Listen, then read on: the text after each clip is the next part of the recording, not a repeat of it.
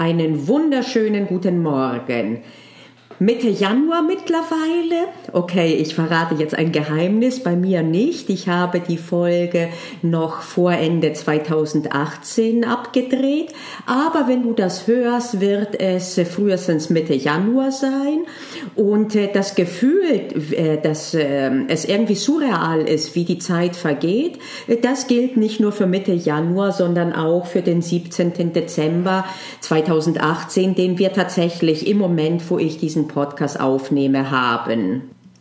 Heute möchte ich über das sprechen, worüber viele nicht gern sprechen und zum Teil auch zu Recht, nämlich die Befürchtungen und die Ängste, die wir haben und insbesondere das Selbstbild.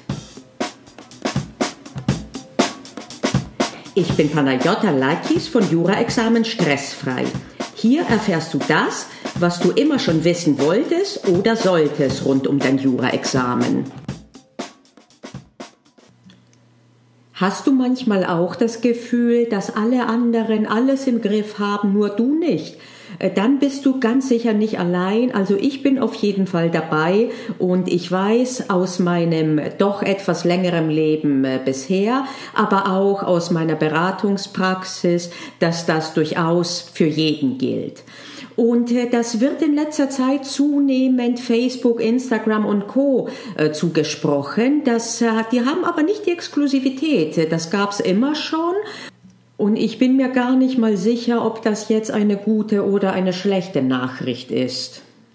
Denn wenn es nur an Facebook, Instagram und Co. liegen würde, dann würde ich dir sagen, äh, guck dir das einfach nicht äh, an, beziehungsweise immer dann, wenn du neidisch äh, dich fühlen willst oder dich irgendwie äh, nicht vollkommen selber fühlst, äh, denk daran, nicht nur, dass es äh, diverse Filter gibt, sondern auch, dass kaum jemand das Foto postet, wo er oder sie gerade richtig furchtbar aussehend Magenkrämpfe Hat, sondern in der Regel wird das posten, wo wir einen schlanken Fuß mitmachen.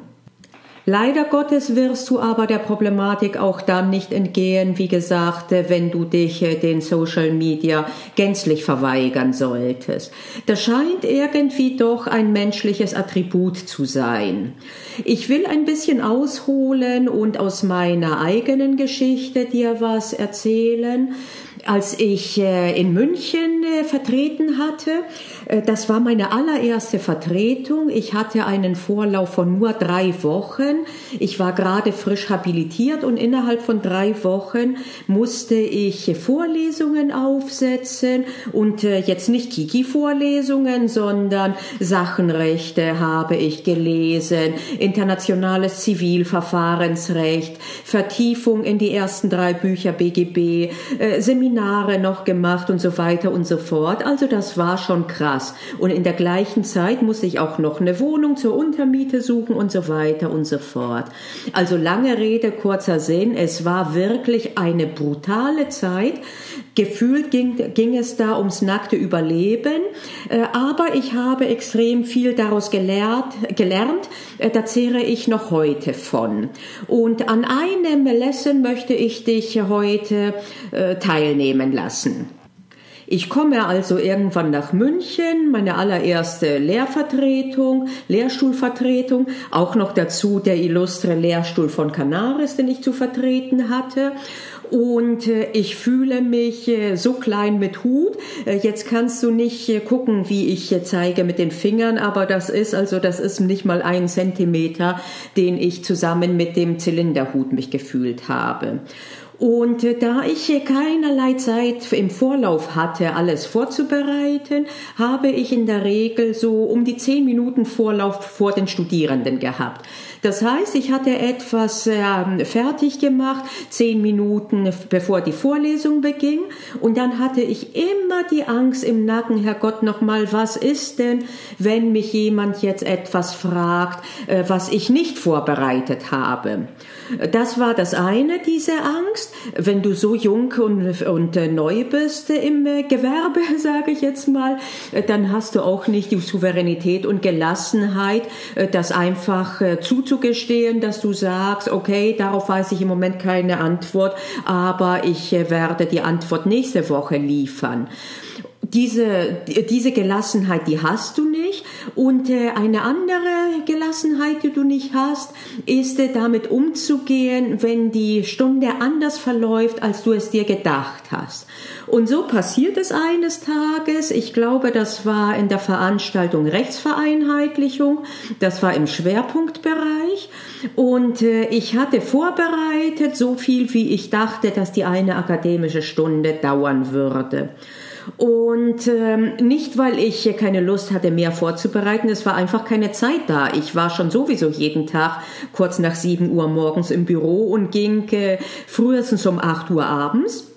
Ich habe also alles das vorbereitet, wovon ich dachte, äh, das reicht jetzt für diese eine Stunde. Und dann passiert, was ich heute aus meiner Erfahrung gut kenne. Wenn man äh, aufgeregt ist und wenn man nervös ist, ist man erst recht aufgeregt, spricht man schneller. Das heißt, es, äh, ich bin äh, von den 45 Minuten, ich glaube, das waren so äh, 35 oder 30 rein in die Veranstaltung. Nee, das war nicht mal eine halbe Stunde, denn das war mehr als eine Viertelstunde, die mir noch gefehlt hat. Und ich merke, ich habe nicht genug Stoff für die restliche Vorlesung. Gott, was machst du damit? Ich habe Blut geschwitzt. Ich glaube, ich habe das irgendwie, ich habe irgendwie rumgedruckt und habe gesagt, na ja, wir sind für heute dann fertig, wir sind durch. Und äh, das alles, das hat mich furchtbar mitgenommen, weil ich gedacht habe, jeder wird gemerkt haben jetzt, dass ich nicht gut vorbereitet war, zumindest nicht ausreichend, quantitativ. Und äh, Gott, große Katastrophe. Äh, ich war sowieso unter Strom, das hat äh, das i-Tüpfelchen draufgegeben. Kurz darauf äh, war äh, Feier in der Fakultät. Ich glaube, das war irgendwie Sommerfest. Ich glaube Sommerfest. Und da lerne, lerne ich den großen Heldrich kennen, äh, der leider kurz darauf verstorben ist. Äh, einer der größten Wissenschaftler im Bereich internationales Privatrecht. Und äh, der, äh, auf den bin ich zugegangen und dann habe ich gesagt, ich möchte mich vorstellen. Lakis ist mein Name, ich vertrete den Lehrstuhl Canaris. Und dann sagte er, ach, Sie sind das. Und dann sagt er, wissen Sie was? Ich erinnere mich selbst gut an die Zeit meiner ersten Vertretungen und wissen Sie, was für mich damals am schlimmsten war? Am schlimmsten fand ich, wenn ich nicht genug Brot geschnitten hatte für die Vorlesung und auf einmal stand ich da und es war noch Vorlesungszeit und ich hatte nicht genug Stoff dazu. Ich wäre dem Mann am liebsten um den Hals gefallen und hätte ihn umarmt. Das war für mich eine derartige Erleichterung. Ich war felsenfest überzeugt, dass ich die allererste Vertreterin bin, der mir sowas passiert ist, dass alle anderen Vertreter sehr viel besser das im Griff haben, wie lange eine Stunde ist, sehr viel besser vorbereitet sind, auf Halde etwas vorbereitet haben oder meinetwegen, so wie ich das heute kann, in der Lage sind, egal wie lange zu überbrücken, weil sie einfach genügend Dinge aus dem Nähkästchen rausholen können äh, und erzählen können oder entwickeln können, wiederholen, was auch immer. Und ich dachte, alle können das, nur ich nicht. Ich muss wirklich die dümmste Lehrvertreterin Deutschlands sein. Ja, und auf einmal sah ich, dass einer der Größten das auch das Problem hatte am Anfang. Und wenn er das schon hatte, dann werden das andere auch gehabt haben. Und heute kann ich mir gut vorstellen, dass fast jeder am Anfang seiner Karriere schon mal an diesem Punkt gewesen ist. Nicht alle, aber wirklich sehr viele. Und das zu wissen war mir eine große, wirklich große Beruhigung. An diese Situation und wie gut es mir getan hat, habe ich mich dann auch später erinnert und ich versuche es bis heute nicht zu vergessen. Und ich mache es dann so, dass ich sehr oft zum Beispiel früher mit meinen Mitarbeiterinnen und Mitarbeitern, aber auch äh, ich will das mehr auch hier im Podcast machen, erst recht, wenn ich One-to-One -one berate, äh, dass ich eben selbst über Erfahrungen spreche, die ich gemacht gemacht habe und was mich das gekostet hat in nervlicher Hinsicht und was ich alles für Ängste hatte. Und äh, mehr als einmal habe ich danach sehr erleichterte Blicke gemerkt, die mir ähnlich erleichtert aussahen wie damals ich auf der Feier der Fakultät in München. Und einmal hat eine Mitarbeiterin mir das auch gesagt. Das hat, sie hat gesagt, boah, das hätte ich nicht gedacht, dass Sie auch mal unsicher sind und dass Sie auch solche Gedanken haben, beziehungsweise dass Sie überhaupt diesen Mechanismus, dieses Gefühl, äh, dass äh, man äh, entweder, äh, du kannst alles auf, einfüllen, was du willst. Äh, ist das, ich bin die dümmste Lehr Lehrstuhlvertreterin äh, Deutschlands oder ich bin die inkompetenteste Podcasterin ähm, oder ich bin der schlechte Coach, schlechteste Coach oder bei dir, ich bin mit Sicherheit die am schlimmsten, schlechtesten vorbereitete Examenskandidatin. Du kannst wirklich, du kannst da eine Blank Space lassen und alles, äh, was dir in den Sinn kommt, einfüllen. Und äh, der Mitarbeiterin, der war, die war überrascht, dass mir eine derartige, äh, eine derartige hm, Denkweise überhaupt nicht nur bewusst war, sondern auch eigen war immer wieder. Und da habe ich gemerkt, wie wichtig das ist, über solche Dinge zu sprechen. Allerdings habe ich jetzt ein kleines K-Wert und deswegen auch der Titel Rede mit deinen Ängsten, aber nicht mit jedem. Wenn du in einer halbwegs sicheren Position bist äh, und äh, insbesondere in einer Position, wo andere aus welchem Grunde auch immer etwas zu dir hochschauen, weil du zum Beispiel die Autorität bist als Lehrstuhlinhaberin oder Coach oder Professor oder was auch immer, dann ist es sinnvoll, wenn du von dir selbst aus so vielen Leuten wie möglich äh, von solchen dunklen Gedanken, die du immer wieder mal hast, berichtest weil eben zu deiner Vorbildfunktion auch äh, äh, dazugehört, äh, dass du eben den anderen zeigst, äh, dass man nicht äh, perfekt sein muss, äh, auch dann nicht, wenn man weitergekommen ist und dass gerade nicht nur allen diese Denkweise und diese Ängste immanent sind, dem einen natürlich mehr, dem anderen weniger, aber dass sie dazugehören im Prinzip sogar gutes Vorbild zu sein. Es ist aber durchaus auch ein bisschen Vorsicht geboten, das möchte ich dir nicht vorenthalten. Ich bin zum Beispiel auch nicht äh, zur Sommerfeier hingegangen und habe jedem erzählt, was für eine schreckliche äh, Erfahrung ich gemacht hatte in der Vorlesung. Und das sogar, weil ich da eine andere Erfahrung hatte, die mich abgebremst hat deutlich. Ich hatte eine Veranstaltung, in der ich sehr wenig Studierende hatte und da habe ich ich, äh, als ich bei einem Kollegen war, äh, den gefragt, äh, was er, wie er denn damit umgeht und wie bei ihm denn die Hörerzahlen sind und ob er sowas schon mal erlebt hatte. Und da hat er mich tatsächlich zurückgewiesen und hat mir gesagt, er wolle über die Akzeptanz der Veranstaltung bei Studierenden jetzt nicht unbedingt sprechen. Und äh, da habe ich zum ersten Mal gemerkt, okay, es ist nicht immer angebracht, solche Gespräche zu führen, sondern man sollte sich auswählen, mit wem man seine Besorgnisse teilt. Und äh, das sollte eine sichere Person sein.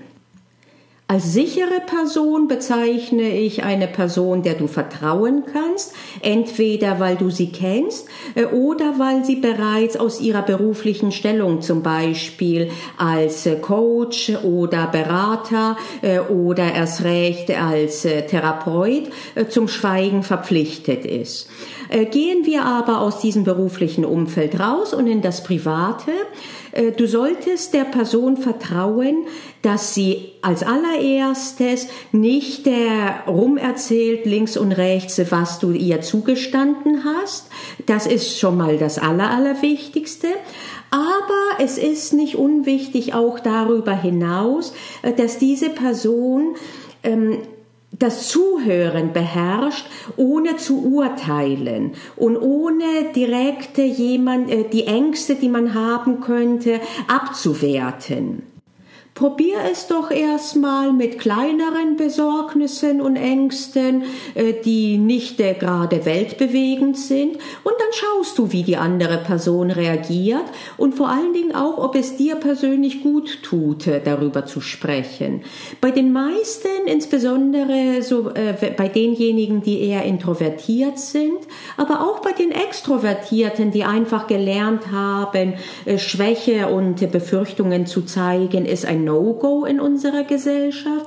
Also für diese Leute ist das eher eine Erleichterung, vor allen Dingen, weil dann sehr oft der andere sagt, ja, ach ja, das Problem habe ich auch oder dass die Befürchtung hatte ich früher und bin damit umgegangen in dieser oder anderen Form. Und äh, da wirst du sehr oft positiv überrascht sein, dass du merkst, du bist nicht äh, die Einzige, die denkt, äh, dass du äh, gerade die am schlechtesten vorbereitete Examenskandidatin bist. Du bist nicht äh, derjenige, der denkt, dass mit Sicherheit äh, du das Blackout haben wirst im, ähm, im mündlichen und vor dir und nach dir ist das noch niemandem passiert und wird es niemandem passieren. Und das ist durchaus heilsam. Und für denjenigen, der die Angst verbalisiert, kommt noch ein positiver Effekt hinzu. Äh, du kannst äh, nur etwas verbalisieren, was du halbwegs konkretisiert gekriegt hast in deinem Kopf. Und äh, der größte Stress lebte von einem, von der Diffusität. Ich weiß jetzt gar nicht, ob man das Wort, ob es das Wort gibt oder ob ich es gerade erfunden habe, aber du verstehst, was ich meine. Also von so einer diffusen Angst und Beunruhigung. Und sehr oft, wenn man gezwungen ist, insbesondere wenn der andere nachhakt, äh, die Angst doch konkret zu machen, merkt man, dass sie jetzt gar nicht so schlimm ist, wie man dachte, äh, sondern äh, konkret fällt einem auch eher ein, was man dagegen tun könnte. Und auch in diesem Zusammenhang möchte ich dir ans Herz legen. Eine Episode, ich weiß nicht von wann genau, ich werde aber auf den Show Notes äh, auf der Webseite dazu verlinken, in der es darum ging, deine Ängste zu identifizieren und sie umzuprogrammieren. Das wird dir insbesondere helfen, wenn du aus irgendeinem Grunde doch niemandem äh, deine Ängste anvertrauen möchtest oder kannst. Und äh, Abgesehen davon ist das nicht ein Entweder-Oder, sondern die beiden lassen sich durchaus kombinieren. Einmal das für sich selbst sich bewusst machen und dann auch äh, das mit anderen zu teilen. Das war's für heute. Wir hören uns dann nächste Woche. Bis dahin eine gute und ich würde nicht sagen angstfreie Zeit, denn Angst gehört dazu, aber auf jeden Fall eine Zeit, ohne dass du denkst, du seist der oder die Einzige mit diesen Ängsten. Bis dahin, wir hören uns. Ein kleiner Hinweis zum Abschied. Auf der Webseite juraexamen-stressfrei.de findest du auch weitere Podcast-Folgen, die nach Kategorien sortiert sind. Dort findest du auch alle Links zu den Möglichkeiten, den Podcast äh, zu abonnieren und auch die Möglichkeit, dich für meinen Newsletter anzumelden, der in der Regel einmal die Woche rausgeht. Also dann, wir hören, sehen oder schreiben uns. Bis dahin.